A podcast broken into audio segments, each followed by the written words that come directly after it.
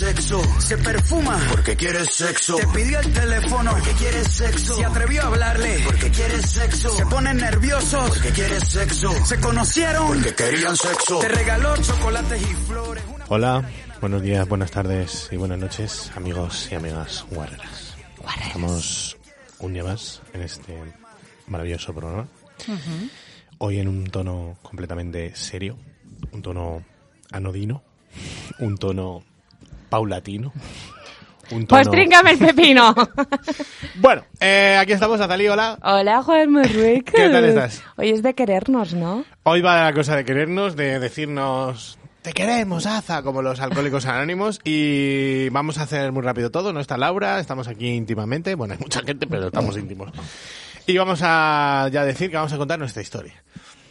Pa' bien y pa' mal. Va bien y para mal. Nuestras cosas, lo que nos ha marcado, lo que no, algo gracioso, algo de sexo, algo no. dramático, un cáncer, un sida, sífilis, lo que sea. Yo creo que no tengo nada de sexo, fíjate. Yo tengo poca cosa.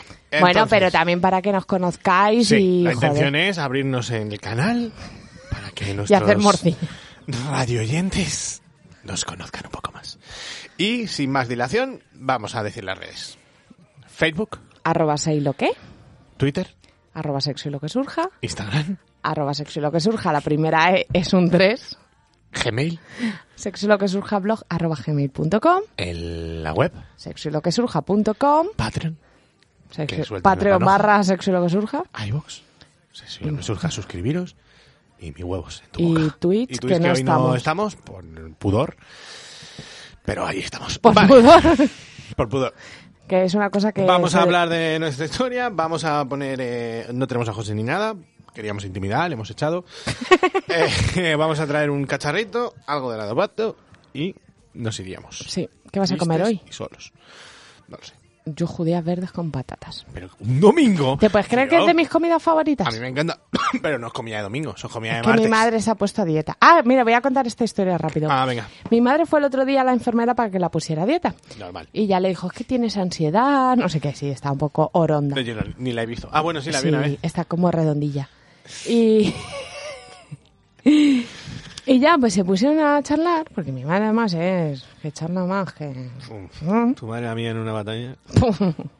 Mi padre siempre le dice que si se quedara sordomuda, sordomuda echaría unos brazos como Schwarzenegger. tu madre es bastante gracioso, Sí. el hombre.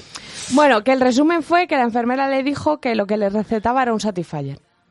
Vale, buen resumen. Sí. Sí, es verdad que sucede. Un Satisfyer para mi madre. Yo estaba ¿vale? allí, le dije, te lo dije, Clotilde. ¿Cómo se llama tu madre? Casimira, Casimira. singular. vale, pues ya estaría. Sí. Lo vamos a hacer picadito, vamos a ir al turrón y a ver qué nerviosa, pasa. te lo juro. Y ya está, el pescado se tiene que ir y este programa va a ser cortito y al pi. Vale. 3, 2, 1, vamos a poner una canción que tú has decidido, una que he decidido yo, que nos representan y una en conjunto. Vale. La primera es la tuya, Que es completamente loca de Alejandro Sanz. Es que me define totalmente, vamos. para adelante con ella.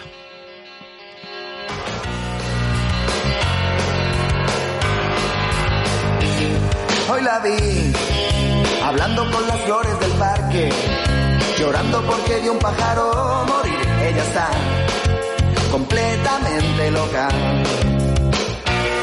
Ella está preocupada por lo del Amazonas, revelada con toda la sociedad. Ya lo ves, completamente loca, sí. Dice que no entiende la señal de prohibido que la va a cambiar por pasecilla. Ella está completamente loca. Sí, y por su manera de pensar le llaman loca. Que me llamen loca a mí también mucho mejor. Y les gritaré que no quiero ser como ellos. Yeah, yeah. La gente que piensa que ya está completa.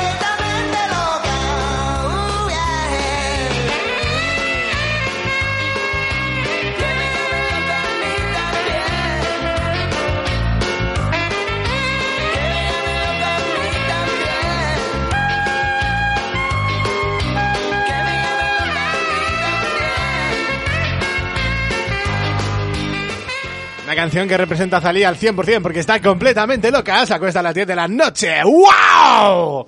Va a comer un domingo judías verdes. ¡Wow! ¡Locura!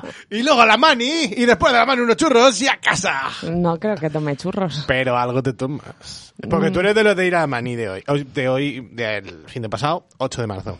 Pero vas, haces testimonio de... Testimonio. Haces acto de presencia y si te he visto no me acuerdo.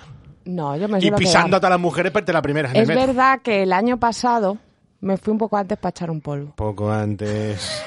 Sí, yo acababa de llegar y tú te habías ido ya. Porque que me había acuerdo quedado con un chico. El Día de la Mujer, ¿eh? Bueno, bueno, bueno. Vale, vamos a hablar de nosotros.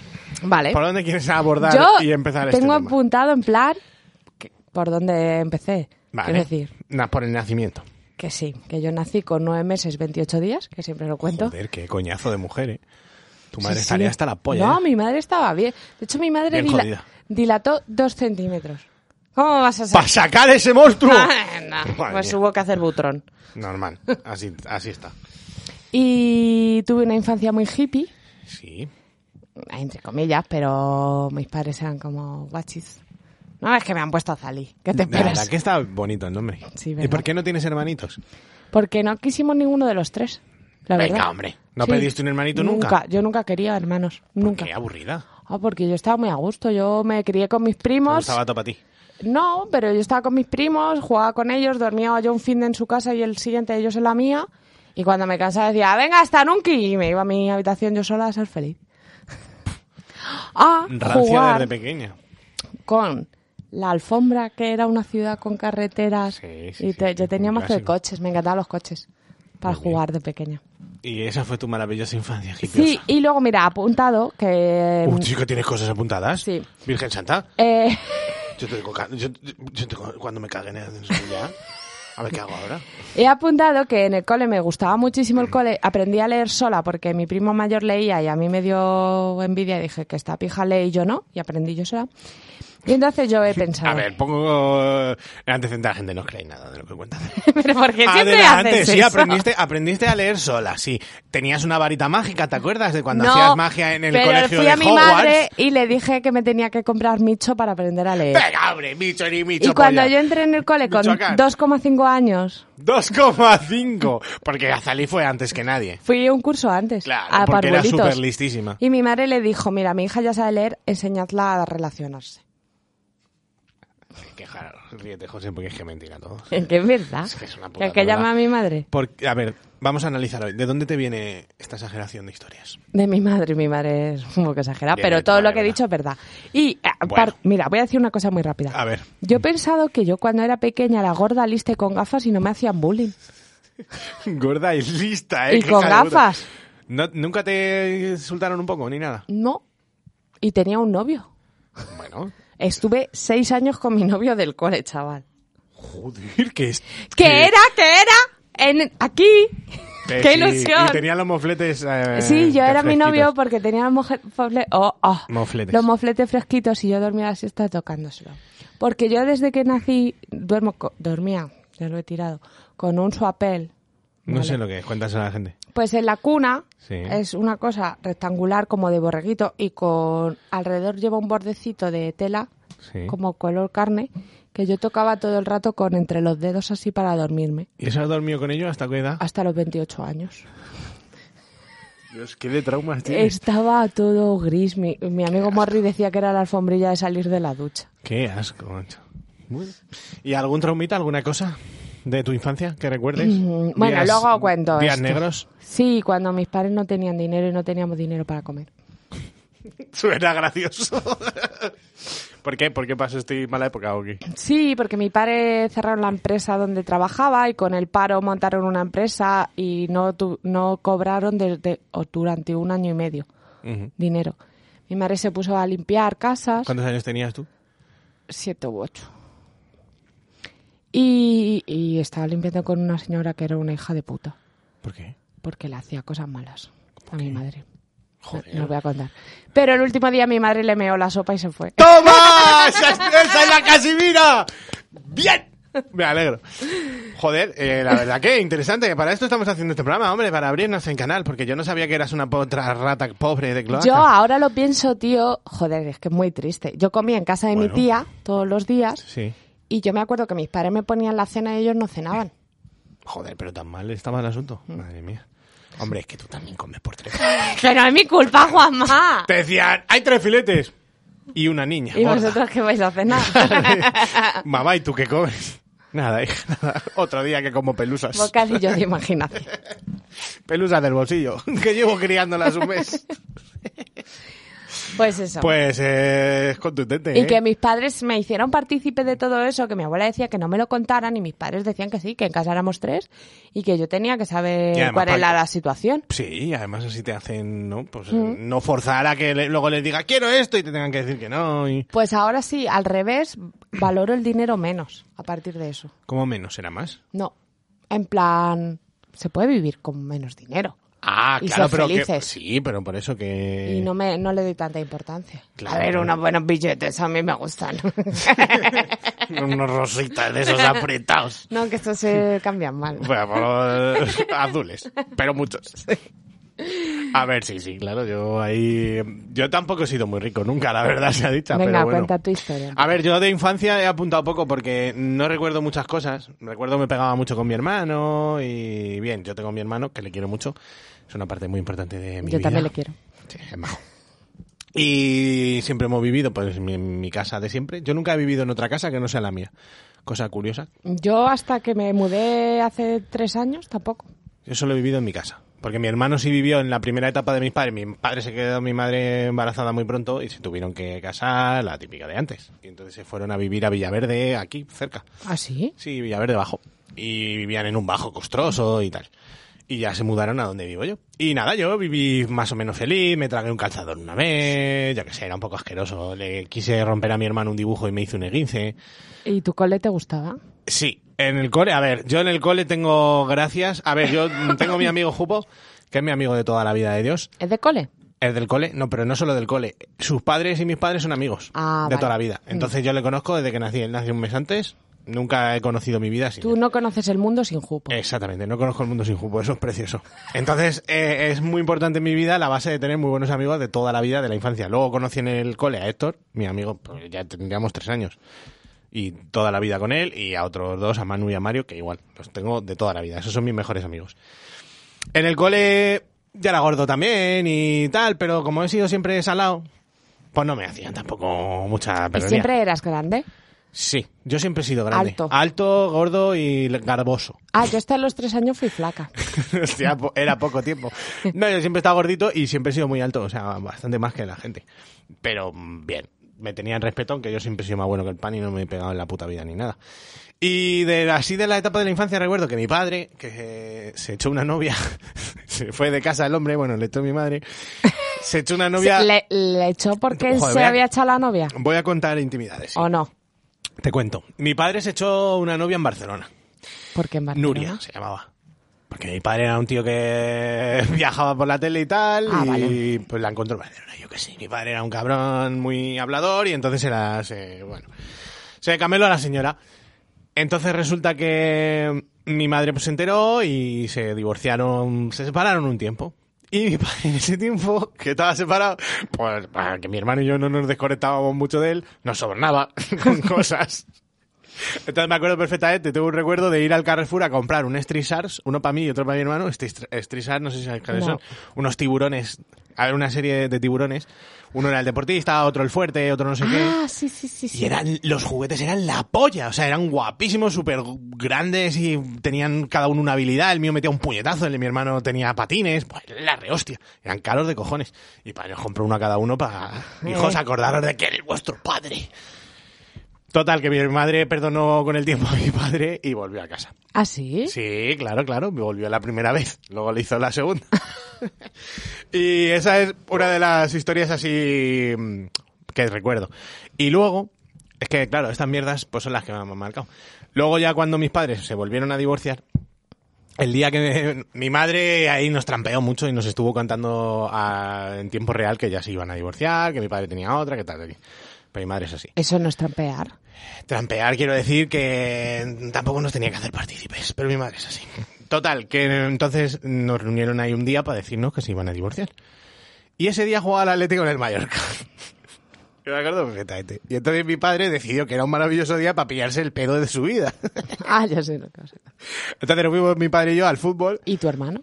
No, mi hermano nunca vino al fútbol. ¿Por qué? Porque a mi hermano no le gusta el fútbol. Mi hermano se desvinculó y mi padre era muy, muy del Atleti. El Atleti muy importante en mi vida también.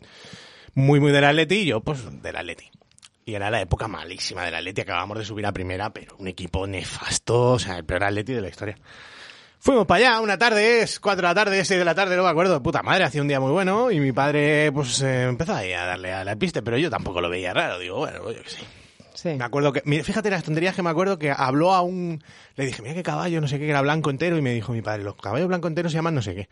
Y se lo preguntó al madero y todo. ¿Aquí este caballo no sé qué? Sí, sí. Yo, yo le veía súper majo, digo, qué majo está mi padre hoy. Pues entramos en el fútbol, mi padre, ca- cabrón, ¿eh? se metió una botella de whisky en la, en la pechera y no se la pillaron. Y yo ni me enteré. Hombre, tú. Nos sentamos allí en el fútbol. Eh, eh, dale al whisky perico y se pilló un moco. Y mi padre era gigante, mi padre era como yo. Se pilló un moco de caerse por los putos suelos. Lo cuento gracioso, pero para mí es un trauma total. Y entonces, claro, hubo que mover a todo el puto mundo de la zona para que mi padre pudieran sacarle arrastras entre varios, llevárselo a casa. Yo me tuve que ir por otro lado en un coche de unos primos, en plan, no te preocupes, estas pasas, son cosas que pasan y yo, sí, te habrá pasado a ti, hijo de puta. Y nada, fui a mi casa, dejamos a mi padre todo trozado ahí en la cama y encima mi madre despotricando y bueno, un día bastante Qué bonito. intenso y me acuerdo perfectamente que al día siguiente llegué del cole, me abrió la puerta mi padre y me dio un abrazo y me pidió perdón. Le perdoné y nunca más volvimos a hablar del tema. Bueno, también a lo mejor era una época dura para él. Para todos, sí, yo qué sé. A ver, y en esa época yo iba al instituto y me quedaron seis. y luego la recuperé. Sí, era por culpa de tu padre. A ver, eh, la gracia que era que yo lo utilizaba un poco. O sea, Ah, decía el claramente. "Es que-", y yo decía que estoy pasando muy mala época. Qué señor morro profesor, tienes. Señor profesor, mis padres se han divorciado. Qué Y- morro tiene. y nada, suspendí y tal. ¿Quieres contar más cosas? Eh, Si no sí, es que antes de pasar a la adolescencia voy a contar cuando yo supuestamente tuve un mal de ojo, ¿vale? ¿Qué?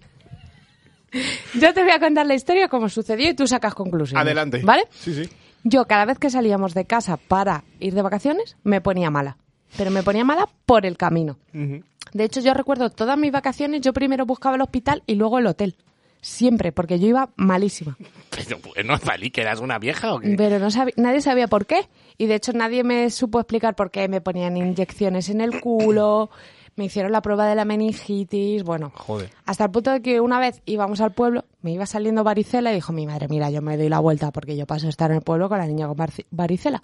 Y a la que volvimos a Madrid no tenía granos. ¿Vale? Pero bueno. Entonces, estamos en Guardamar con unos amigos de vacaciones y yo, claro, no me podía bañar, no sé qué, con un fiebrón de la leche, siempre fatal. Y entonces el amigo de mi madre le dijo, a ver, casi, yo te voy a decir, en mi pueblo hay una señora que te quita el mal de ojo, si quieres la llamamos. Y mi madre, que no es muy de estas cosas, dijo, mira, sí, porque yo ya estoy desesperada. Entonces llamaron a la señora y le dijeron lo que pasaba.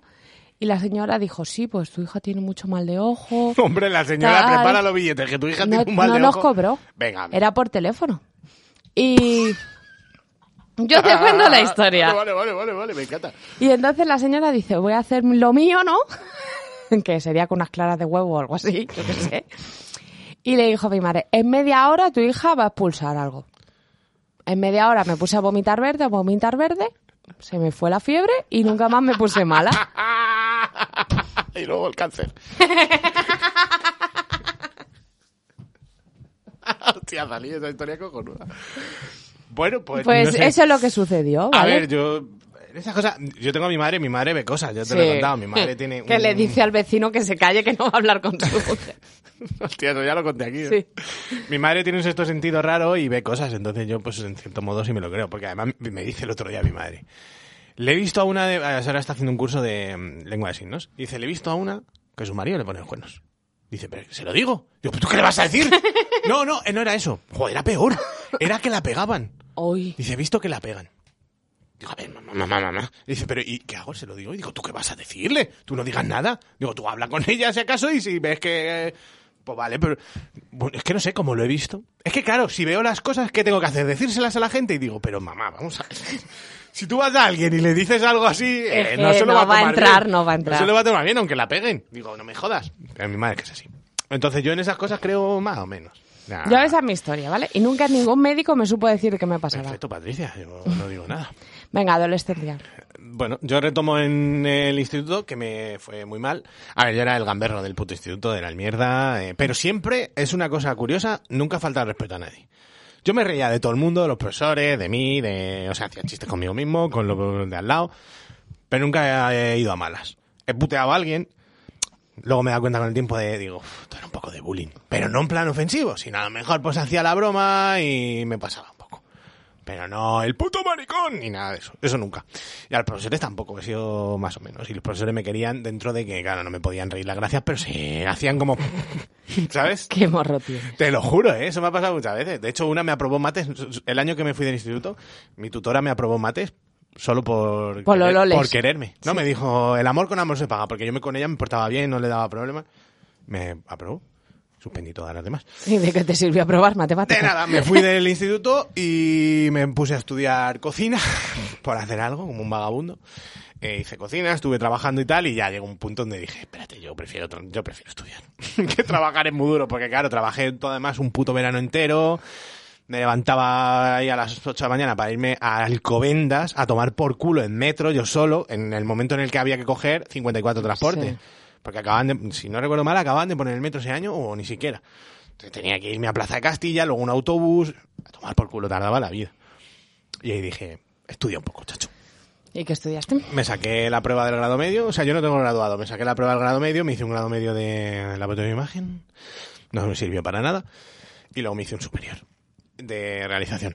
Esto, esto gracioso, porque yo me metí en el, en el superior de realización. me metí en el, en el superior de realización porque mi padre trabajaba en la tele. Entonces era como perfecto. A mí siempre me ha molado, o sea, no era por enchufe, pero perfecto, tenía Sí. ya todo hecho. Me cogieron en septiembre, empecé en octubre y mi padre se murió en noviembre. La vida te puede joder la vida. Y no solo a mí, sino que mi hermano también entró conmigo en el curso. O sea, hicimos los dos realización. Mi padre súper contento. Guau, qué bien, ¿sabes? Los dos chavales aquí estudiando realización. Nosotros en plan de lujo. ¡Catapún! La, pues yo qué sé, la cuarta semana de clase se murió mi viejo. Le dio un patatazo, no sé Le se dio, murió. mi padre se murió de muerte súbita. Que luego con el tiempo se ha investigado que es el gen este que tengo yo de la patata pocha. Se murió fulminante, un día bastante triste. Hombre. Ese día es curioso porque yo estaba en casa de mi, de- o sea, en mi casa y me ofrecieron en plan, vamos a un skate park a, a ver, porque yo no puedo hacer nada, a ver la, a ver lo nuevo que han hecho en Legapio, no sé dónde. Y yo dije, yo paso, me voy a quedar en casa. Hombre, pero ven, mi novia en el momento, pero vente, no sé qué. Yo dije, "Eh, no me apetece. Por lo que sea. Un sábado, ¿eh? Y me quedé en mi casa. Y Jupo, mi amigo de la infancia de toda la vida, que conocía a mi padre, por supuesto, no sé por qué tampoco fue. Y se vino a mi casa a ver una peli. Misterios de la vida, oiga. Un sábado muy raro todo, mi hermano, Jupo y yo. Bueno, vimos la peli, Jesucristo caza vampiros. Peliculón, me lo pasé muy bien. Y yo había hablado con mi padre ese día, en plan, mañana íbamos a su casa, mañana vamos a comer, sí, sí, no sé qué, no sé cuánto. Total, que se fue Jupo y justo se fue Jupo, me llama mi abuela llorando que le habían llamado que a mi padre había pasado algo. Mi hermano y yo ya, eh, porque además, voy a contar todo. Eh, en, en marzo de ese año, la mujer de mi padre se murió también. Se la encontraron muerta, ¿eso no lo sabes tú? No. Se la encontraron muerta en la, en la casa. Entonces, por lo visto, le había dado un infarto de miocardio y ah, intentando ir a llamar por teléfono pa- para pedir ayuda, pues se había quedado allí, allí mismo y se la encontraron, se la encontró su hijo en el suelo tronchada, muerta. Un día maravilloso. Y entonces, eso, eso en marzo. Me eh, levanta mi hermano y me dice que se ha muerto María.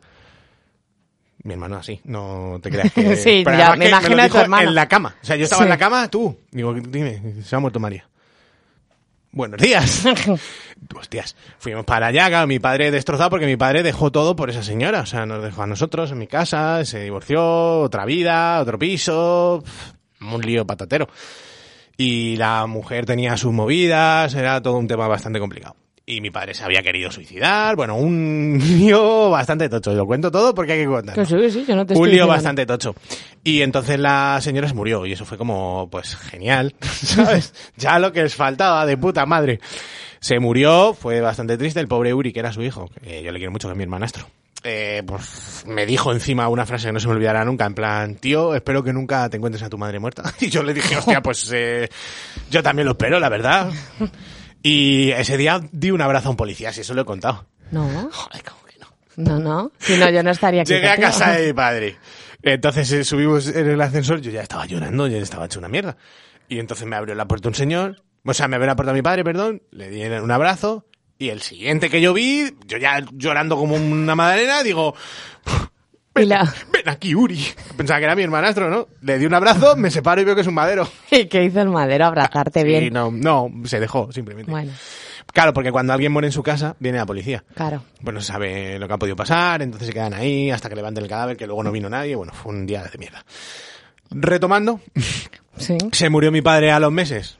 Ya había salido un poco del pozo, estuvimos ahí a muerte los seis meses o siete que pasaron hasta noviembre con él.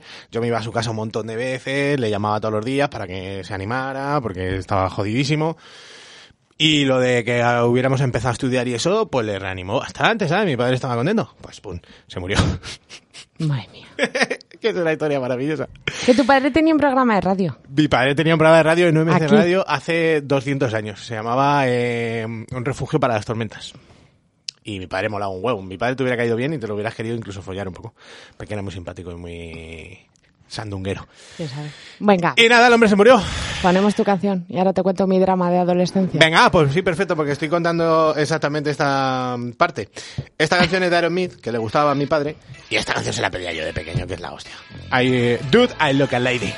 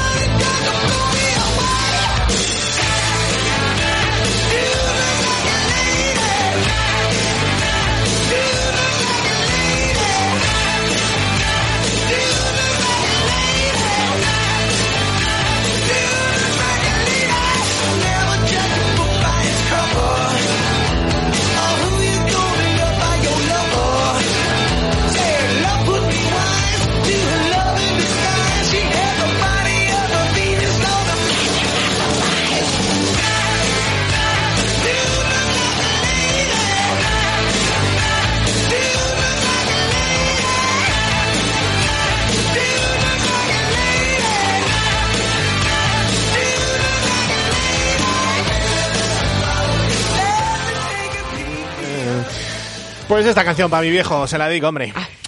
Allá, allá donde esté, papa. No, eh, mi, mi viejo hay que mandarle besos para abajo, para abajo. Está enterrado. Indegel. Ah, vale. No está enterrado, está en una, en una urna. Le metí la bufanda del Atleti dentro de la urna y una fuera, en, en, en la lápida. Pues me la han robado dos veces. Ya, es que esas cosas. Dos veces, Los gitanos van mucho al cementerio, Juanma. Es que parece que no lo conoces. ¿Qué somos del Atleti, tío? Yo no robaría a nadie del Atleti le haría nada malo. A uno del Madrid me cago en su pecho y en la, y en la mierda de la lápida. Te lo juro, pero a otro, yo a uno del Atleti no le robo nada. El Atleti sagrado. Venga. Vale, te cuento tu basura. mi adolescencia Sí, que fue muy complicada al principio. Ayer te lo dije. No, me lo has dicho esta mañana. No, anoche volviendo. ¿Seguro? Sé, sé en el Ah, semáforo sí, que verdad, estábamos. Sí, verdad, sí, verdad. Bueno, pues que, tío, yo tuve un principio de adolescencia muy duro porque me quedé sin amigos. me por circunstancias de la vida, tampoco hubo una- ni una discusión ni una movida, pero mis amigas empezaron a ir con otra gente y tal. Y yo me quedé muy sola, tío. Y yo recuerdo esa parte como la peor parte de mi vida ahora mismo, ¿te lo puedes creer? Sí. Es que los amigos machos son Es que- una y- muleta que y- flipas. Entonces yo me doy cuenta que a partir de ahí yo he priorizado mucho y he valorado mucho a mis amigos. Y lo que hablábamos ayer, me rodeo de muchísima gente, hago de más por mis amigos, porque a veces se aprovechan, igual que yo de ellos, supongo. Pero que es una cosa que valoro mucho. Eh, Sí, tú sobreproteges demasiado a la gente, pero es lógico también. Claro. Entonces, ahí hablan, hablando, o sea, pensando, cuando tú estás hablando, he pensado en mi abuelo, que mi abuelo fue muy importante para mí, porque además le dio un ictus que era muy gracioso y solo decía po. Y nos entendíamos y nos queríamos un montón. Bueno, Y solo decía po. Mm. O sea, hasta qué punto llega ¿no? la conexión con la gente. Y luego tengo apuntado que mi madre se ha operado más veces que el doctor o Cavadas. sea, de tu, de tu madre, milagrito del niño Jesús, ¿eh? Joder. Sí, sí. Mi madre se ha operado de muchas cosas. O no ella, porque se haya puesto tetas, ¿no? Quiero decir. O sea, pero en casita ella en se plan, un apéndice, no sé qué, un montón de mierdas. Sí, sí. pero Hasta que tuvo un tumor cerebral. Y entonces le dieron 48 di- horas de vida, le dijeron, ¿te quieres operar? Y fue como, bueno, mm, ¿qué pierdo? Pero en la 47, por si acaso. 48 horas metida aquí, fatal. Sí, sí, está claro. Y fue una operación de 16 horas. Yo esas cosas pienso, el puto cirujano Pues ha na- ganado el sueldo. ¿eh? nadie la quería operar. La operó No, sé, el director ser- de neurología. Lleva 10 años sin operar. Ese para señor. chuparle la polla, vaya. Bueno, yo, sé- y yo lo veo y sé quién es y de todo. Y, y recuerdo, es que recuerdo muchas cosas de la operación, como sería mi madre y tal, pero recuerdo que por la noche nos dijo el, el señor Lobato, iros a casa a dormir porque va a pasar la noche la UBI, ni vas a pasar, ni la vas a ver, ni nada, va a descansar y tú necesitas descansar para mañana también. Nos fuimos a casa y mi padre me obligó a cenar. Yo no quería cenar, estaba pues como estaba, y me obligó. Y él se fue a la ducha y yo me saqué dos lonchas de jamón york en un plato por decir Qué que, cosas que te acuerdas, ¿eh? Es curioso esa mierda, tío. por decir que cenaba. Entonces miré las lonchas y dije, puto día de mierda y vaya cena me he puesto yo de mierda también. Y me dio un ataque de risa. Y estuve 45 minutos riéndome, que mi padre salió de la ducha pena, porque eso es- es- pensaba que me pasaba algo y era como, papá, por favor, párame, que no puedo, que no puedo, jaja, jaja, jaja. Y me dormí ocho horas del tirón después de eso. O sea, como que solté todo Sí, a ver. y yo me eh, levanté y me sentí súper culpable de haber dormido así del tirón sin preocuparme de mi madre. Pero fue mi cuerpo diciendo, chica. Descansa que vienen días. Pero bueno, que tu madre todo Y- salió adelante. Sí, luego mm, se le reprodujo, le han dado un tratamiento experimental y tú la ves y es unas castañuelas. O sea, a mi madre Sí, no sí, le sí. pasa nada, ni habla mal. No, no, está bien, Ni, o sea, por ejemplo, deja de conducir porque ella lo ha decidido, por ejemplo. Y bueno, pues tiene sus cosas, pero yo he aprendido mucho de mi madre. O sea, luego a mí mm, tuve un cáncer de, tiro- de tiroides y era como, pues, pues, puta mierda esto, ¿no? Hombre, ya ves. Cuenta, aprovecha para contar lo del cáncer. Pues eso, pues tuve cáncer de tiroides. Yo siempre me hacían pruebas porque tenía muy mal la regla y tal. Y una de las veces me llamaron a los dos días de haberme hecho la revisión en plan que me daban cita. Mi madre súper preocupada. Yo digo, ¿habrá cancelado a alguien, mamá? Yo qué sé. No, no suele, pero... En la seguridad social no se dan prisa si no, No, es algo no. chungo. Pero por suerte, cuando es chungo, se dan prisa. Sí, y eso me llamaron, me dijeron que tenía tres tumores en el lado derecho y tal, y que me tenían que operar. Y yo dije, quítame todo. Y me dijeron, no, porque es que eres muy joven. Que te quitarán la tiroides. Claro, porque solo me quitaron el lado derecho. Y al mes siguiente me dijeron, es que te, te tengo que quitar el izquierdo porque tienes otros tres. Dijo, joder, pues macho. Pero no me han dado quimio, no me ¿Todo han dado yodo. edad? 22 años. No me han dado nada, entonces para mí, o sea, el cáncer fue una tontería. Hombre, Quiero decir, si de tienes una intervención... pero si tienes apendicitis es lo mismo. Sí, pero tú ahora te tienes que tomar pastillitas. Sí, eso es una mierda y luego no, te, no produzco hormonas y me ha dado cosas peores luego, ¿no? Claro. Pero yo recuerdo el cáncer como algo bueno. Yo me lo pasé bien en el hospital, eh, valoré a gente, gente me demostró cosas. Venías ya de lo de tu madre. Sí, Es que eso te da un bagaje Claro. ya de decir, hombre, si esta señora que casi se muere está aquí después de una operación complicadísima y de que la desahucien, joder, yo que todavía me han pillado a tiempo, pues, ¿sabes? Claro, Te y da que- para encararlo de otra manera, con optimismo, ¿sabes? yo en gener- yo era la que animaba a la gente. Porque la gente, mira, luego también me fui a Barcelona, yo sola, Ah, sí, de buena historia. porque estaba hasta el coño de que todo el mundo me viera por la calle y me decía, Pobrecita. me decía, típico. ¿qué tal? Como, ¿te mueres o no? Y yo era como, mira, estoy cansada. Además, bueno, también pasas por un proceso en el que tienes que repensar cosas. Pasa una cosa que me dijo mi tía, que yo no me creía, que tu cuerpo echa de menos el órgano. Es muy complicado porque no es como que haga así, es como... No carraspeas y ya, sino No, como que tú te miras al espejo como falta algo, pasa algo, porque tu cuerpo está buscando ese órgano que estaba funcionando y te está haciendo la O sea, no- función de todo el cuerpo, algo ¿no? interno ahí que no se puede explicar. ¿sí? Sí. Y me fui a Barcelona en plan, mira, dejadme en paz. Yo fui al médico, pedí el alta y del médico a mi casa en medio hay una agencia de viajes. Antes de llegar a casa me paré en la agencia de viajes, dos días después tenía vuelo y hotel en Barcelona. Y me fui, estaba malísima, pero estuve muy a gusto allí. Y... mm, Te fuiste a un, a un pesquero. Ah, me fui a un velero también. Pero eso fue ahí, ¿no? En ese No. viaje. Ah, vale, no, lo de Eso Barcelona fue cuando lo dejé con el otro. Ah, sí, verdad. También ah, me fui Ajá. 10 días en un velero Tú, eso es increíble. A, a- ver cetáceos por alta ahí. mar a recorrer el Mediterráneo siguiendo cetáceos. Eso Con gente guapo. que no conocía de nada. Eso está muy guapo, macho. De las mejores cosas que he hecho en mi vida. Es que viajar. nada. Pero yo soy muy así, de hacer las cosas por mi cuenta y como a mí me parece. Normalmente a la gente le parece todo mal lo que hago y me suda el coño. O sea, mi familia es como, no te has casado, no has tenido hijo, no eres novio, vives sola. Yo qué sé, ¿sabes? Mm. Pero me da igual. A mí eso me parece de puta madre. Hay que vivir la vida. Y he estudiado mucho entre medias, ¿vale? Eh, Bueno, sí. Está- Me está llamando el Héctor. Es que este chico no tiene vergüenza.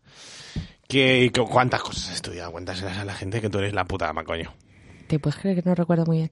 Hice No, la carrera de sociología, luego hice el máster en sexología y terapia de pareja, luego empecé a estudiar antropología y entre medias hice siete máster más y otros cursos. Que no había para cenar, pero hubo un momento donde entraban los no, billetes. No, yo he pagado todos mis estudios y de hecho un año estudié seis máster porque me llamaron que me becaba la Unión Europea y ese año me dejaban todos los máster que yo quisiera ¿cómo hacer sueltan? a 395 euros. Entonces, ¿qué hice? Dos triples titulaciones ese año que me salían baratos y me conseguí Sí, seis máster en un Eso año. demuestra, niños, que con dinero puedes estar titulado. Y si eres pobre, pues no tienes ni graduado como yo.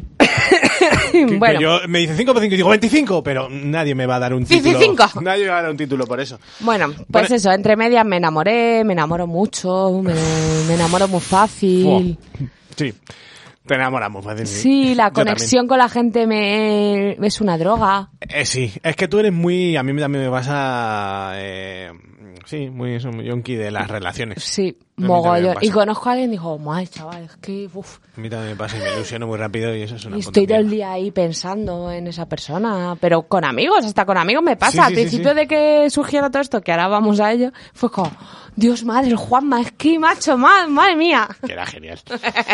La verdad que sí. Yo quiero comentar rápidamente mi viaje a Las Vegas, que Vale, es curioso. Fui cuando se murió mi viejo, retomo la... Joder, ¿cómo retomo? Eh? Es que es genial. Se murió mi padre, entonces nos dieron a mi hermano y a mí un dinero de un seguro de vida. Entonces con ese dinero mm, pagamos unas deudas que tenía familiares y tal, porque mi padre, el cabrón, tenía más deudas que la hostia, eso mola. Se muere tu padre y tú dices, verás tú la que me toca. Nada. Menos 30.000. Menos 30.000 y muchas llamadas y juicios. Bueno, muchas gracias. Eh, total, que nos fuimos a Las Vegas con el dinero. Fue como, mira, pillamos aquí un piquito, nos vamos a Las Vegas, jugamos al póker porque mi padre con nosotros jugaba al póker, teníamos ese rollo, ¿no? Jugamos al póker, el campeonato del mundo, con nuestros dos cojones allí, ya está, hacemos el ridículo, nos venimos y fuera, y el sueño de nuestras vidas. Nos plantamos ahí mi hermano y yo, tal, para jugar, eran en finales de junio, principio de julio, que era el campeonato. Íbamos a jugar el último evento, uno de mil, de mil pavazos. Nos apuntamos ahí a jugarlo, estuvimos nuestros días jugando y justo mi padre cumplía años el 7 de julio. Pues el 7 de julio los dos entramos en premios y ganamos la misma cantidad de dinero, tío. Curiosamente, sí. 5.000 pavos, tampoco mucho. Está bien. Y nos vinimos con lo puesto, no nos gastamos nada y ahí vimos Las Vegas. No Pues vayáis, no merece la pena. Disparamos con metralletas y eso. Bueno, cosas de yankees. No, pero es curioso, es una, es una historia que bonita, coño. Yo cuando la viví dije, joder, increíble, ¿sabes? Sí, esto, Hemos- hay momentos de Porque tu vida que dices, esto me lo llevo. Mi padre nos decía siempre, sobre todo a mi hermano, que tienes que ir. Pero mi padre fue a jugar a Las Vegas, esa es la cosa. No a jugar, fue a trabajar y había jugado y había visto el percal y siempre decía a mi hermano, tú tienes que ir, que tú no sé qué. Y mi padre era un soñador. Yo, yo te voy a llevar, porque mi padre era de eso, mi padre era de, y vamos a hacer una película y vas... Sí. venga, eh, cabrón, está muerto. Eh, bueno, eh, quiero comentar una persona importante para mí, Bea, mi primera novia y mejor amiga actual, una de las mejores. Porque es que os estáis poniendo muchas muy tontas, ¿eh? Para ser mis mejores. Es que sí, tío, tengo muchas amigas últimamente y me gusta mucho y, y me llevo muy Bueno, bien. que no hace falta Os hacer un ranking en- la Bueno, amistad. Ella, ella es la uno, pero hay gente Vale. que está en el uno y medio. Vale. Bueno, pues Bea fue mi novia nueve años y después de esos nueve años es mi mejor amiga. Os lo digo a todos para que, porque la gente dice, "Eh, yo no podría, eso es imposible. Vale, hay casos y casos. Sí, pero, Pero- si ha sido sano y se ha llevado bien, Haz, si puedes, por, porque suceda. Sí. Porque has tenido una relación con alguien, has vivido tus miserias. y que si es- has tenido relaciones porque te gustaba Claro. algo de ella. No, y, por- y porque te, o sea, os entendíais, te- Bea me escuchaba muchísimo, eh, vamos, y nos pasa a día de hoy que me pongo, a- no la veo nunca, pero la veo un día y hablo siete horas. Hmm. Y ella otras siete, o sea, de puta madre. Y eso es importante, quiero romper una lanza a favor de eso, de que se puede, joder, se puede y mola y es importante y valioso. Pero no se puede con todo el mundo, cosa que me ha costado mucho entender. No, no se puede. No se puede con todo el mundo. Y eso me parte la puta cabeza y me hace sufrir mucho. No. Porque luego tengo relaciones y digo, ¿por qué? No podemos llevarnos bien. Hay gente que simplemente tiene que salir de tu vida, Juanma, en Ya, uno u otro sentido. Me cuesta muchísimo. Sí, a todos nos cuesta Me eso. cuesta mucho y, y no puedo hacer eso. Tengo mucha dependencia de la gente y soy un puto yonki también. Y mm, tengo que hablar siempre con alguien y tengo que sentirme querido y darle amor a alguien. Oye, macho. nosotros re- hablamos y reflexionamos mucho sobre esto fuera del programa, aunque Sí, parezca sí, una sí. mierda. O sea, tenemos conversaciones sobre tía, es que tenemos esta dependencia, o Claro, tal, del móvil o de o hablar, la gente, hablar por el o de- WhatsApp no me contesta y no sé qué y nos criticamos a nosotros mismos en plan, mal, mal. Eh, que nosotros tenemos trabajito detrás. Yo siempre digo que, mira, yo de Y lo el que que más nos queda. De lo que más orgulloso estoy en la vida es de ser una persona trabajada. Sí, sí. Eh, tú tienes, o sea, tiene mérito, claro. O sea, todo esto lo contamos para que veáis que hay un background detrás Sí. y un, pues oye. O sea, que la gente te, te dice, claro, como tú eres muy fuerte, pues te es fácil. Ya, pero a lo mejor no me has visto las dos horas Pues que me no he he tirado en mi casa llorando Claro. o dándole vueltas a las cosas Claro, claro. o llevándome la contraria cuando sé que es verdad y no lo quiero ver Claro. y tengo que admitirlo, Sí, sí, sí. que es lo más difícil. Eso me ¿Sabe? pasa a mí con lo típico de, ¿a ti te la suda todo? No. No. Yo me como el puto tarro más que nadie y me fustigo. Pero luego, pues, eh, relativizo, intento estar positivo y, bueno, pues si hay un problema ya se arreglará, lo típico. Y si no tiene solución, pues, ¿qué vamos a hacerle? Pero en realidad luego en mi casa estoy todo el puto día, boom, boom, pero esto porque no, me cago en San Dios. Yo cuando trabajé un año entero de noche, los fines de semana... Eso te come. Madre mía. Me Iba a sacar la basura, pero tenía que sacar la basura y todo el rato, pum, pum, pum, pum. Me cago en Dios, chaval. Venga. O sea, va- si estaba mal, mal asunto. Vamos a cerrar contando nuestra Joder, me historia quedan de cientos verdad. de cosas. Ya, a mí también, Juanma. Pero quedan 15 minutos de programa. Bueno, eh, La Patata Pocha, un episodio Ah. bastante interesante en mi vida. Estoy bien, no os preocupéis. Eh, mira, tenía lo de un año entero currando los fines. El Atlético como forma de vida he puesto aquí. Tú eres No, un soñador serio, también. Yo veo un vídeo del Atleti y lloro. Yo hay Lloro. cosas, tío, en los deportes y en todo eso, o sea, me da igual, es el, yo qué sé, el Sankran de Murcia. Que me da igual el equipo. Pero veo que han ascendido y que todo el mundo hace, uy, yo lloro. Yo me pongo muy... muy sí. Atleti es muy importante. Vale. Una cosa, pero porque también eh, recuerdo mucho a mi padre. tal. Me ha quedado ahí secuela de mi padre, evidentemente. Que sí. Yo le quiero mucho y me gustaría mucho que viera, ya lo dije en este programa. Mi padre vendría aquí, seguramente me echase a mí, se lo Sí. apoderaría él y lo haría mejor. Pero, pero estaría bien. Y luego, eh, ya que has hablado de tu abuelo, mis abuelos son importantes. El, mi abuelo, el que era apoderado taurino, un mundo muy turbio, yo le quería mucho porque yo me llamaba Juan Manuel igual que él y él me quería más que a nadie, por eso solo. Y me he ido muchísimas veces a miles de pueblos, a miles de historias y me lo pasaba muy bien. Y mis abuelas, sobre todo mi abuela, la de mi padre, esa la quiero más que a mi vida, hace mucho que no voy a ir a verla y la voy a ir a ver hoy y le voy a comer los morros, esos que tiene. Muy bien. La abuela Cheli, esa es la mejor mujer del universo y le escribí una carta muy bonita para su cumple, que la hizo llorar mucho, que estoy orgullosísimo. Muy bien. En plan de mujer guerrera. Es que mi abuela de esta de se ha muerto su fusilaron a su padre, su madre estaba en la cárcel, mm, o sea, una puta mierda de vida. Una puta mierda de vida. Pues ahí está la mujer, se ha muerto un hijo y sus otros, bueno, otros cuantos hijos tiene muy graciosos todos. que mi familia somos todos unos cachondos. Hacemos una de cosas. No preocupamos nada a nuestras madres. En fin, os he contado rápidamente cuando me dio lo de... Es que, es que no puedo parar, no puedo parar. Lo- eh, mira el pescado, pobrecito, se va a dormir. Cuando me dio la patata, que simplemente me dio una retención de líquidos, y entonces me vieron que yo tenía eh, una miocardopatía hipertrófica y que me podía haber muerto de muerte súbita. Me salvé porque me salvé. De hecho, era como, ¿qué le van a poner a este chaval, doctor? Y decían, no sé, si es que la gente se muere de. ¿sabes? No sabemos, hay que probar. Me empezaron a chutar un montón de historias, no me bajaba la tensión, no sabían. Estuvieron 15 días probando cosas. Pues mi madre llegó y me dijo, yo esperé a mi madre, o sea, yo me fui a casa después de currar, yo estaba reventado, digo, qué cansado estoy, o sea, estoy, yo pensaba, me va a dar algo. Digo, estoy cansadísimo. Llegué a mi casa, intenté dormir, dormí como media hora y no podía dormir más. Digo, vale, yo estoy para irme al hospital. Digo, pero voy a esperar a mi madre, porque si me voy yo solo, como va a ser algo, porque yo sabía que iba a ser algo, digo, la mato de un disgusto. Voy a esperarla. Yo la esperé en mi casa tranquilamente. Mi madre vino y nos fuimos. Pues mi madre dice que ella había viajado en el tiempo, que ella pensaba que había viajado en el tiempo porque ella se iba a quedar a hacer no sé qué y dijo, no, vete para casa. Y, y se había, había, lo había hecho mal, me había llegado a casa y yo estaba muerto y entonces había viajado en el tiempo y se había dicho, vete a casa que tienes que ir que tu hijo se muere. Fantasía Desde bailarina. aquí mi madre ya Sí, sabe esto. Es sí. que la, la quiero. Mi madre es otra persona de la hostia. Está loquísima, pero es, es un amor. Completamente loca. Y luego llegó Azalía a mi vida. Bueno, ¿tú te acuerdas del día que nos conocimos? En un día partido del Atleti, que el Atleti es muy importante. Sí. En casa de un Y- amigo común que no sé cómo conozco.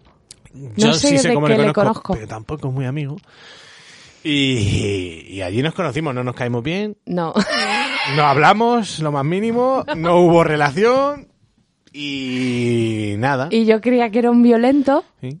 Y luego, pero luego tú, nos conocimos ese día, vimos el partido sin pena ni gloria, cada uno se fue a su casa y yo dije... Además, Juan, eh, Blasco me decía como, sí, que viene Juanma, que mola un montón, tío, te va a encantar. Y yo era como, Sí, yo molo un montón. pero, pero tú estás súper serio, no hablabas con nadie, Yo ya lo dije. de todo el mundo. Atleti Barça, cuarto de final. En la puta vida había visto yo ese partido. La vuelta. ¿Y por qué fuiste a estaba muy casa de nervioso. Blasco a verlo? Porque tengo muy pocos amigos del Atleti, por no decir ninguno. Porque Blasco no es mi amigo. Entonces, me invitó y fui, porque es que ser del Atleti es tan complicado. Que tú no sabes lo Ya. que es eso. Sí, Yo vi claro, la sí Champions... que lo sé porque yo lo sé. Ah, pero te da un poco, ¿sabes? Sí. Pero yo vi la Champions solo en mi casa con mi hermano. Claro. Porque no quería verlo con más vikingos que me jodieran. Menos mal, porque los hubiera matado. Bueno, Total. que ni me habló. Que estaba nervioso, claro. Para mí ese día era muy importante. Y encima Blasco lo hizo todo mal, no puso el fútbol, metió el gol de Atleti y Sí. lo oímos desde el bar. Sí. Y eran los del bar de qué equipo serán. Porque han gritado el gol, pero yo no sé si son del Barça. Pifos, tío. Bueno, pues luego puse no sé qué de Breaking Bad en Facebook Claro, un porque te día. agregué al Facebook o me Sí, tú o ¿por lo que fuera. No sé. Si no nos queríamos. Pero te conocía. Pero había leído el blog ese que tenías tú una vez. El de follando se entiende la Sí, gente. yo la había- me la había-. Yo me lo había leído. Claro, yo la gente interesante la quiero cerca. ¿sabes? Bueno. La cosa es que no conecte. Pues puse no sé qué de Breaking Bad y me escribió, me dijo, te voy a matar, me acabas de hacer un spoiler. Y yo escribí a mis amigas en plan, tía, hay un ultra que me va a dar una paliza cuando salga a la calle. Y yo no quería ultra. salir de casa. Acá, flipa. Te lo juro que tuve miedo. yo. Lo bueno que soy Y yo. entonces te contesté y tú ya me pusiste como, jaja, es bromi, ¿no? Supongo. algo No, su- así. no suelo aclarar que es broma, solo la primera vez quiero decir. Yo la primera vez, si no me pillas, te digo es broma. Pues ya te pongo un antecedente de soy así. Sí, ¿sabes? sí, sí. Entiéndeme. Y entonces empezamos a hablar por Facebook. Sí, pero porque todo lo que mm, subíamos y eso conectábamos muy bien. Mm, Y yo me quería hacer un tatu del Johnny. Que Y- Johnny. El Johnny es el símbolo hindú del coño. Ah, es verdad.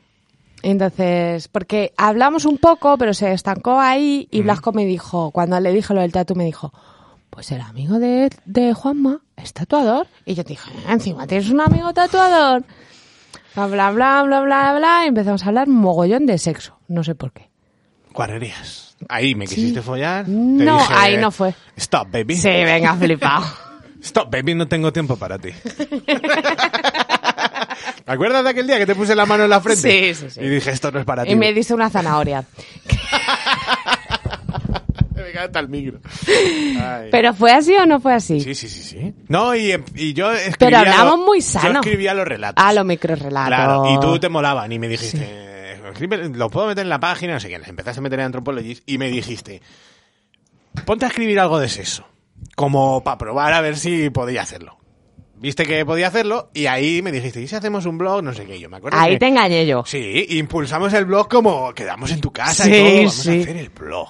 Un blog, que era una mierda, pero Bueno. lo hicimos con mucho amor. Y, Y- molaba. sí, sí, sí. Y a partir de ahí nos hicimos un poco amiguis. No, somos muy amigos. Ahí, Diego. Sí, sí. Y entonces Juanma, que es un puto cara de la vida, empezó a hacer un curso de radio aquí. Y eh, su proyecto final, entre comillas, me dijo, pues vas a venir tú y te voy a hacer preguntas. Con el pescado. Con el pescado, de verdad. Y con una chica lesbiana que tocaba la guitarra, me acuerdo. Sí, verdad. Valentina se llama. Y, mm, y entonces salimos de aquí y le llevé a casa y todo el camino me fue ahí dorando la píldora. Esta gente... Era un programa. No hizo falta tanto. En realidad, pergeníamos el plan, en plan, aquí un programa yo creo que pega. Nosotros hablamos muy natural, Sí. tal, y salió la magia. Pero vamos a salir, tú eres de mis mejores amigas y te quiero muchísimo. eh. Yo, mira, he apuntado que para mí es una de las personas más importantes de mi vida porque te, te odio mucho, pero nunca me juzgas y Oh. siempre me dices la verdad. Es verdad. Y eso es súper importante los amigos. Sí, yo también lo creo. Y, ahí, ahí no es cuando te odio, ¿eh? Tú también lo haces. Y eso a mí me gusta. O sea, yo a- alguna cosa digo... Hijo de no, puta. Mejor no se lo cuento que va a poner fino. Y al final te lo cuento, me pone fino, pero ya... no- como ayer, o sea, te digo... Estoy pensando en hacer esto. No lo hagas. y luego, Y luego te dije, luego me lo estás contando para hacerlo. Me lo estás contando porque lo vas a hacer, ¿no? Y digo, sí, pero me interesa saber tu versión de no lo hagas, ¿sabes? A mí me gusta, me gusta porque es verdad, no te tapas y lo dices y ya está. Y, oye, Pero que esos son los amigos. Sí, sí, te tienen que decir lo que, lo que hay. Y luego pasamos mucho rato de muchas risas. Joder, la verdad. que Nos es- reímos muchísimo. O sea, es que nos reímos mucho fuera. Pero es que Y fuera somos mucho más serios que aquí, nos reímos más que aquí. Pues sí. Y, no, pero, y risas de verdad de echarte un rato, Sí. jaja, pero madre mía, qué gilipollas. Tío, me acordé que lo- cuando estuvimos en el Burger King con David, nos reímos muchísimo de algo que no me acuerdo. Es que luego se me olvida las Yo gilipolleces. tampoco me acuerdo, pero sí, estuvo gracioso. Ah, que sí, y que mm, me alegro mucho de haberte conocido, joder, es lo mejor. Aunque me mundo. odiaras. A ver, no tenemos nada en común No. de, personalidad, En pero, general. pero no en lo demás. En lo demás realmente nos gustan muchas cosas parecidas y de... sí, pero, pero no nos conexiones. queremos por eso. No, no, nos queremos porque nos complementamos bien, pero porque tú eres la tía más ordenada y yo soy un puto caótico y tú eres súper seria y centradita y yo no, yo soy un disperso. No, pero luego tú siempre me equilibras. Cuando yo se me va la, la olla con las emociones y tal, Claro, tú me equilibras. Que eso es difícil. Es que soy un equilibrador natural. sí, es lo que dice la gente. en El plan, ah, Juanma, el equilibrador. El equilibrista. Ya me acuerdo. Bueno, pues ya está, se nos ha quedado Sí. súper corto, tengo un montón de cosas que Yo contar, o sea, me han pegado palizas, no, no me han pegado palizas. Bueno, mi hermano una vez casi me mata, pero no le juzgo. Yo nunca hermano. me he pegado con nadie. Yo solo me he pegado con mi hermano una vez, pero bueno, lo que dijo mi madre aquí en Sí. el programa, me pegó una hostia y yo me la, me la comí porque estábamos ahí en medio de un parque y esto tampoco tiene más. Pues esa es nuestra historia de Sí, momento. Igual hay réplicas. Bueno, seguramente no le gusta a nadie este programa, Ya. pero ahí está, para que nos conozcáis un poquito más, entendáis nuestra forma de ser y veáis que todo lo que hacemos y todo lo que nos reímos es coña, si lo hemos pagado peor nosotros Sí, que, que mucha gente. o sea, eso es importante para que veáis Claro. que detrás hay personas y que... Personas, hay jodi- cosas jodidas, sentimientos. Claro, y que yo- incluso hay cosas que, que por nuestra experiencia, nuestros estudios, nuestro todo, aunque parezca que, que hay cosas que hasta se piensan y Claro, se... Aunque lo hagamos detrás. con la gracia, que, Claro. que yo creo que es importante porque llega mejor el mensaje. Sí, hombre, sí. Y nada, pues ya está, vamos a poner una canción que nos hemos puesto para nosotros, para nuestro Sí. coño y nuestra polla, Sí. porque esto también nos unió mucho. Hoy no lo hemos La contado. parroquia del Monaguillo, que era un programa de la radio, que era gracioso. ¿Ves? Es que hemos conectado muchas tonterías de esas. Sí. Y esos referentes son buenos. Sí, porque nadie te conecta con él. Claro, y la canción es Pamela Chu de los vaqueros musicales. Temazo. Es magia, esto es magia.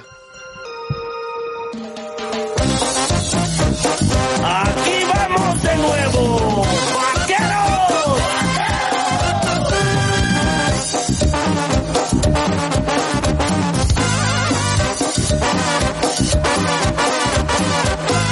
De los barrios bajos de Hong una terrible japonesa. Era Chilin Canchu, no estaba bien de la cabeza. Se fue en un barco y se vino a cantinas en América. Se cambió de nombre por Pamela y era toda una sorpresa, sorpresa. Y dicen en el barrio que Pamela por dos pesos es un rico, rico pete.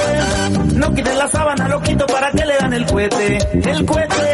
Mi Pame, Pamelita, ¿dónde estás? ¿A dónde vas? Vente pa' acá. Pamela Chu, Pamela Chu, Pamela Chu, Pamela Chu, Pamela Chu, Pamela Chu, Pamela Pamela Chu, Pamela Chu, Pamela Chu, Pamela Chu, Pamela Chu, Pamela Chu, Pamela Chu, Pamela Chu, Pamela Chu, Pamela Chu, Pamela Chu, Pamela Chu, Pamela Chu.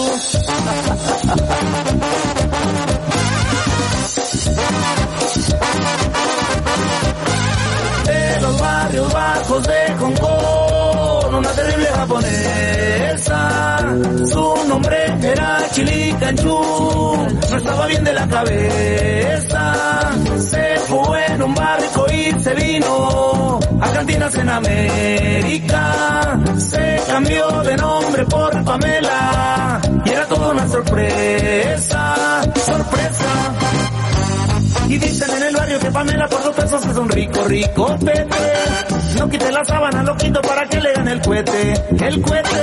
Mi Pame, Pamelita, ¿dónde estás? ¿A dónde vas? Vente pa' acá. Pamela chu, Pamela chu, Pamela chu, Pamela chu, Pamela chu. Sí, Un paquete para sexo y lo que surja. sube. Pamela Chu, Pamela Chu, Pamela Chu, Pamela Chu, Pamela Chu. Qué buen temazo, me marea un poco. Joder, estamos hoy. Madre mía. Venga, ¿qué tienes hoy Estoy entre manos? Estoy recordando a mi padre. ¡Anda! ¡Anda! ¡Anda la oveja! Vale, tenemos el Secret Room Pleasure Kit. Bronce. El de bronce. N- Nivel 2, no, ni será nivel 3. No, porque de cada oro, plata, bronce hay dos, ah, como vale. kit. Perfecto. El Secret Room de Son unos packs que Sí. saca nuestro amigo Miguel, Pleasure Kits. que Exacto. son de cositas para que pruebes. Sí. Unas espositas, una Son para- para un animar un poquito la parejita con cosas. Un sobrecito con estimulador del clítoris. Quiero decir, cuando quieres hacer así como un regalito, por ejemplo ahora para San Valentín, ¿no? Que has quedado en un hotelito. Ahora para San Valentín del año que viene. Sí. Estamos a a 25 de marzo, pero vamos, para San Valentín del año que viene Y llegas. dices, pues mira, me compro esto y tengo un poquito de todo. Sí, sí, sí. y sí. lo han pensado ya para mí. Que no tengo que ir yo, cojo un bote de esto, la polla de allá, las esposas de allá, o sea... Están bien porque, y luego hay por niveles, también por precio, y oye, te puedes adaptar al que te apetezca a ti. A Eh, mí me parece que estas cosas están muy bien. Vamos a traer los tres que hay. Sí. Este es el más bajo, entre comillas, ¿vale? El primero, el nivel más económico y más... eh, Más sencillo más también. sencillo. Trae dos bostecitos, uno es de Spartan, que es el gel este que ya lo tuvimos por aquí, para el hombre, para Sí. ponerse cachondo como un perro. Y tenemos Un también lubricante de nube, creo, ¿no? un lubricante de nube que pone probablemente la mejor sensación deslizante pensada para parejas. ¡Mamá! Son de Nina Kiki y son dos botecitos. Pequeñines, pero bien, porque de esto te tienes que De- echar muy poco. pero O sea, de eso el te Spartan pesa... una noche te sobra. No, no, y para siete. O sea, te Sí, digo sí. yo, el Spartan este, si te echas un kilo, te duermes la polla. Sí. O sea, que tienes que echarte la- una gota. El lubricante viene un poquito menos a lo mejor, pero vamos, que está bien. Eso, luego un sobrecito, Un de un sobrecito. estimulador clitorial. De estimulador de clítoris, pues sencillo, viene un- así una dosis para que te eches en, en el clit. y que también está bien para probar cositas y luego ya te compras el que te apetezca. Sí, exactamente, eso también está bien. Y luego dos espositas ¿De es- son de velcro, pero son bonitas con estampado y tal, Con con encaje, encaje. son muy bonitos. Esto así como Son negro y dorado, muy Exactamente, cookie. sí, es bastante cookie, son eh, suavitas, están bien, te puedes apretar, son con velcro. Oye, pues es, Mira, mira, mira. el velcro eh, engancha más de lo que parece, ¿eh? Que se engancha, mira. ¡Dios! ¡Mi polla! Bueno, son, pues eso, son dos pulseritas, tienen así como unos ribetitos para, por abajo, y está- están bastante putitas. Son bien, son para principiantes, luego la, o sea, van subiendo las siguientes La cadena, intensidad. eso es, van subiendo intensidad, digamos. Y luego viene un antifaz que te sirve para cuando viajes a Nueva York y tengas que dormir en el avión. Igual la foto de Instagram no la hacemos con la Sí, y básicamente pues es un antifaz clásico, también con una, ¿cómo se ha dicho? Encaje. Con encajito muy bonito y una. A mí estos packs me gustan mucho. Están cookies. Están Y te cumplen todas las funciones de una vez en una caja. Sí, la verdad que sí. Son una cosa sencilla y, y ya está. Y están bien para regalar esas cosas. Échale la bronca a los niños si quieren. Vaya día nos está dando aquí la Sí, gente. la verdad que sí. Bueno, pues ya está. Eh, con esto de un bizcocho, hasta mañana. Hoy ni radiopatio ni nada. Lo vamos a dejar aquí. El pescado se tiene que ir. Sí. El programa ha estado bonito así. Al que Sí. no le guste que se joda. No pasa nada. Mira, este programa, si lo escuchan 10 personas, me parece bien. Es para ti, para Me mí. da igual. Para nuestro coño moreno. Después de para 90 decir las cosas programas me merezco uno. José. ¿que ha sido un aburrimiento?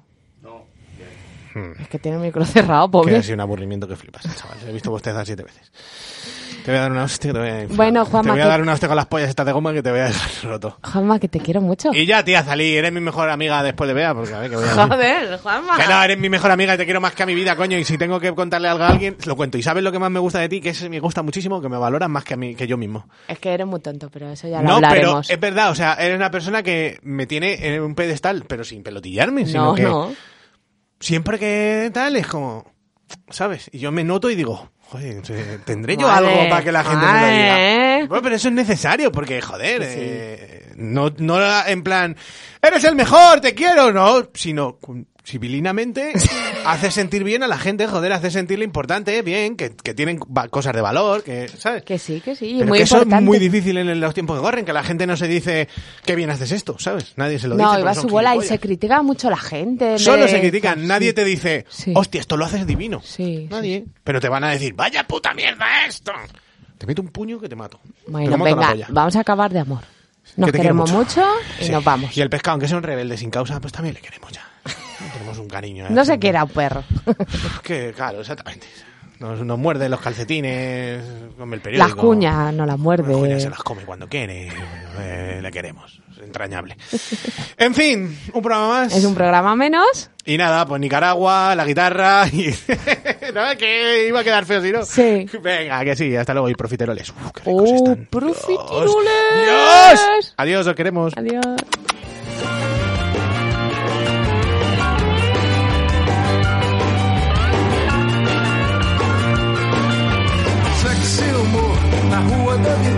na noite fútil do Leblon. Fico tão na minha, alheio a essa linha que você traça ao meu redor. Mas se algo acontecer